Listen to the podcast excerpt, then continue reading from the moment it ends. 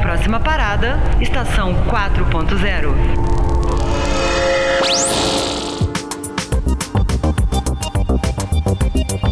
Está começando o Estação 4.0, podcast sobre inovação, tecnologia e inteligência para o setor produtivo. Eu sou Fernando Rota. E eu sou a Nina. E no programa de hoje nós vamos falar sobre o carro do futuro. Para ajudar a responder qual é o veículo que vai nos transportar daqui a alguns anos, o Estação 4.0 estacionou no Salão do Automóvel de São Paulo. O maior evento de automóveis da América Latina contou com a participação de cerca de 750 mil pessoas durante os 11 dias de exposição. A missão do Estação 4.0 era descobrir como será o carro do futuro. Uma unanimidade entre as montadoras que a gente conversou é que ele será elétrico, conectado, como explica o gerente geral de comunicação da Toyota, Anderson Suzuki carro do futuro na concepção da Toyota é um carro conectado, ele é um carro eletrificado, é um carro com funções é, de automação, entendeu? É um carro que vai, vai ter a, a direção autônoma.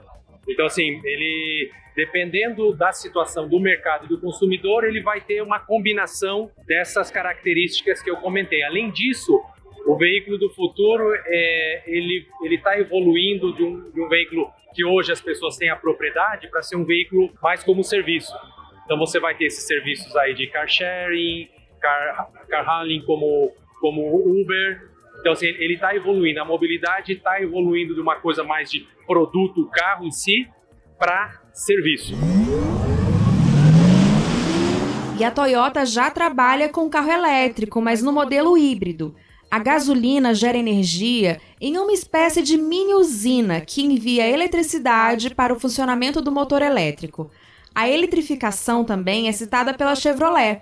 O gerente de produto da empresa, Paulo Santos, explica que na montadora a concepção do carro do futuro passa por três pontos: zero emissões, zero congestionamento e zero acidentes. Uh, o primeiro passo para isso, zero emissões, é investir no futuro no portfólio 100% elétrico, não apenas híbrido, mas elétrico. O Bolt é esse primeiro passo. Né? O próximo passo é o zero congestionamento, então a gente realmente investir em sistemas de compartilhamento de veículos, onde as pessoas não precisam ter necessariamente a posse do carro, mas o acesso ao carro, usa ele e compartilhar esse carro como um serviço.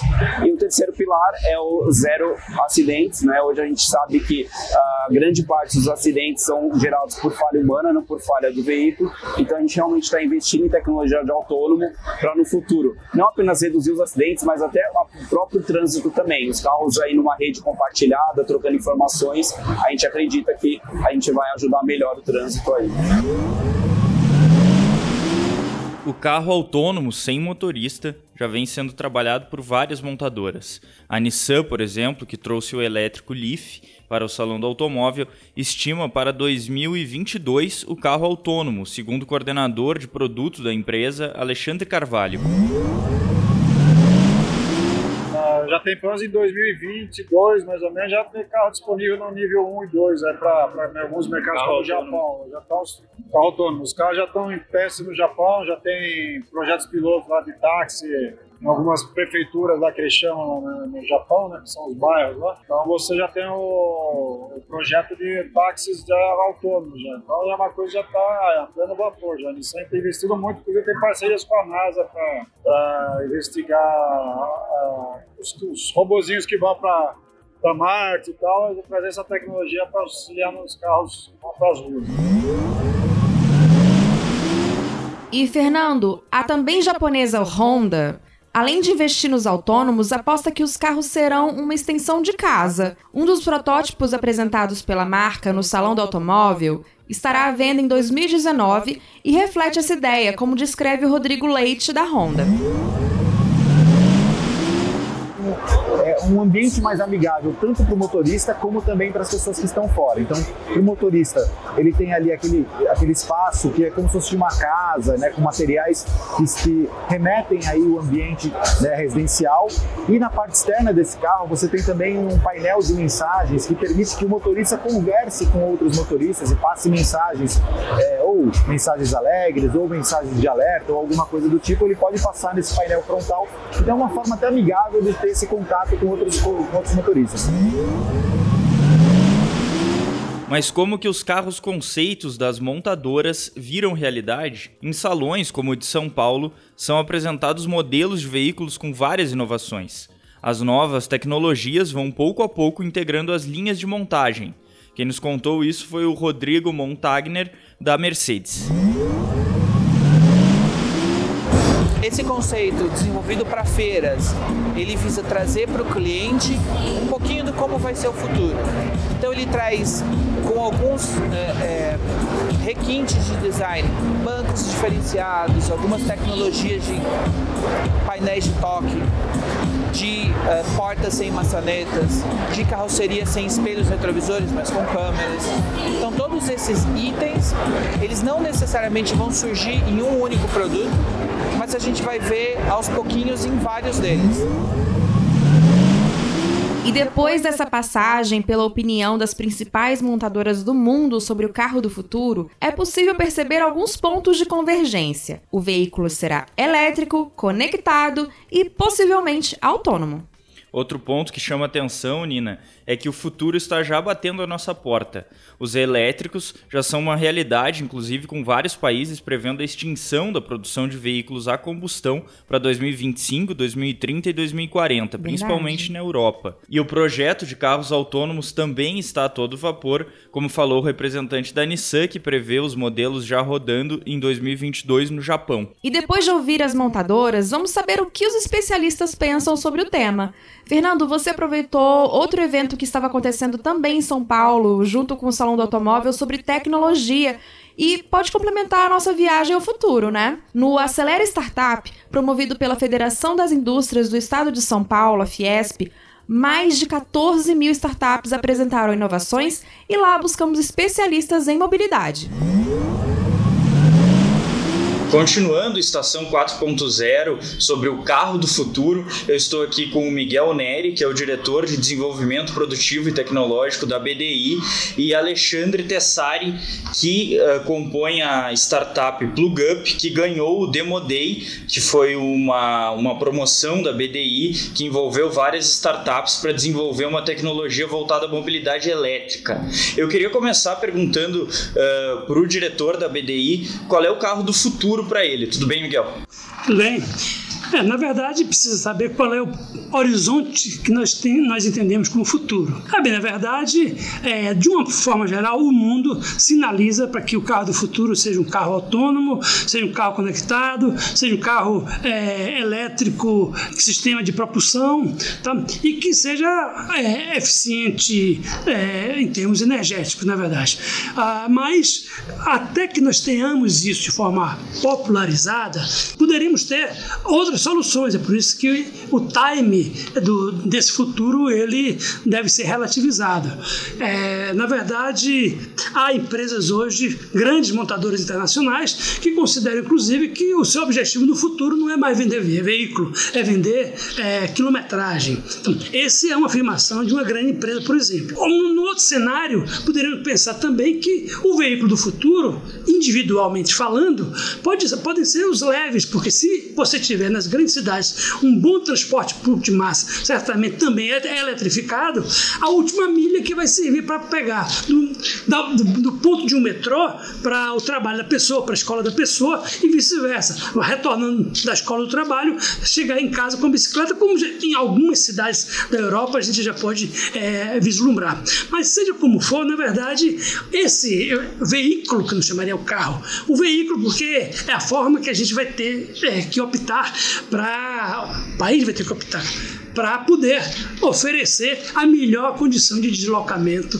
para das pessoas da casa para o trabalho, trabalho para casa e da casa para o lazer e assim sucessivamente. Então, na verdade, é, mas conceitualmente, do ponto de vista tecnológico, o que se espera é que esse carro do futuro seja um carro com tecnologias embarcadas e, é, e cada vez mais é, servitizado, ou seja, com um conjunto de serviços, assim como temos hoje é, num aparelho celular. O celular, o sinal do celular hoje é o que menos importa para a operadora. O conjunto de serviços que estão embarcados no celular, particularmente os aplicativos, é que na verdade fazem o lucro e a rentabilidade de quem hoje é, entrega o sinal do celular. Da mesma forma, eu entendo que no futuro o carro será um instrumento é, das tecnologias a eles embarcados. Então, essa é a tendência no meu modo de entender.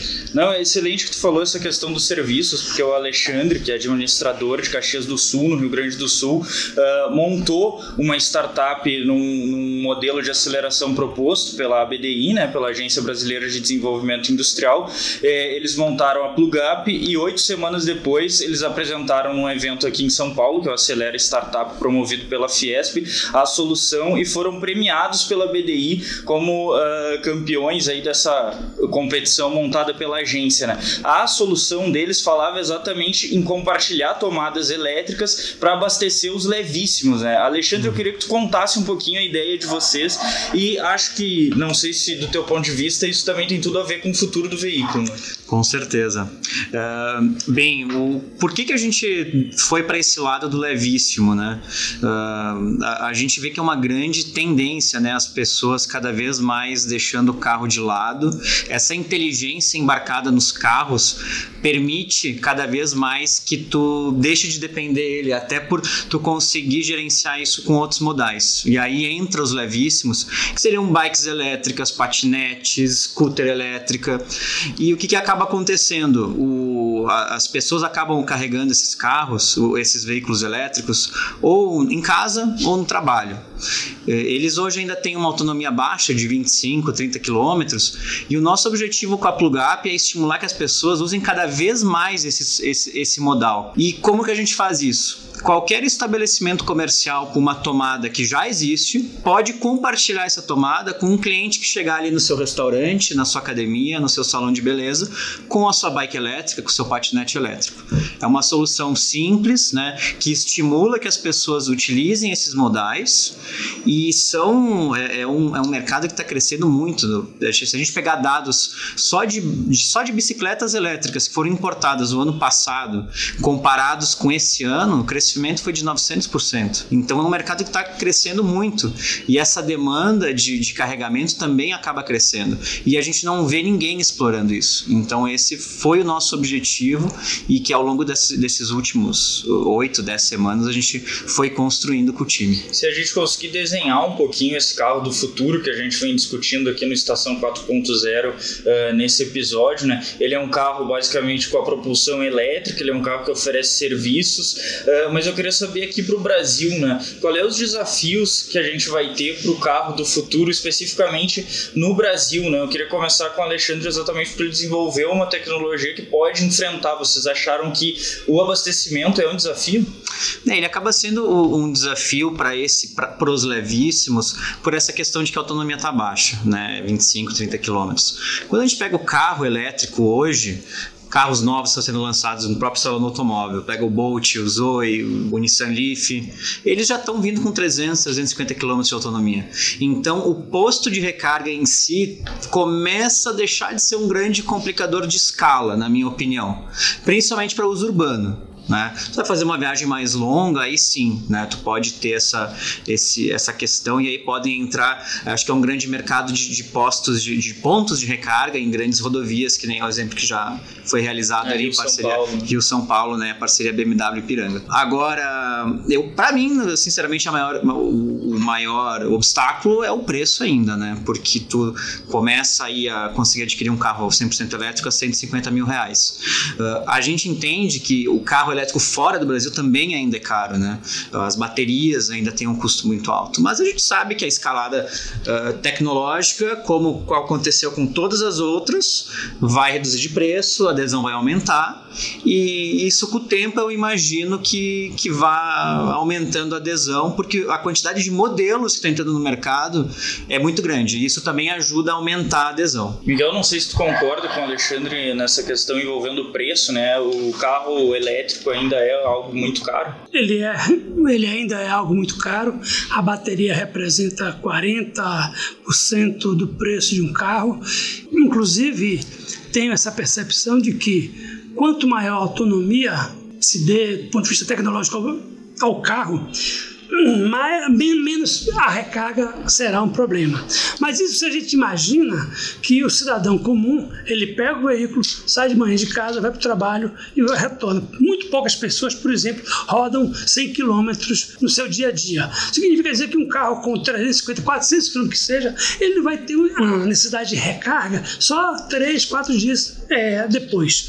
Mas na verdade, o mundo não é tão previsível. Então, é, estive recentemente em Portugal e pude perceber conversando com motoristas que, de Uber que nos atenderam com um veículo elétrico, é que exatamente o temor de, de ou da bateria acabar repentinamente, ou ele de uma hora para outra ele precisa fazer um trajeto que foge ao seu normal. Então, a, o ponto de recarga no dia a dia, porque a vida das pessoas ela não é tão previsível, ela é aleatória. Considerando dessa forma, o ponto de recarga, de fato, ele ainda, uma rede de pontos de recarga, de fato, ainda será fundamental para que você dê, dê segurança.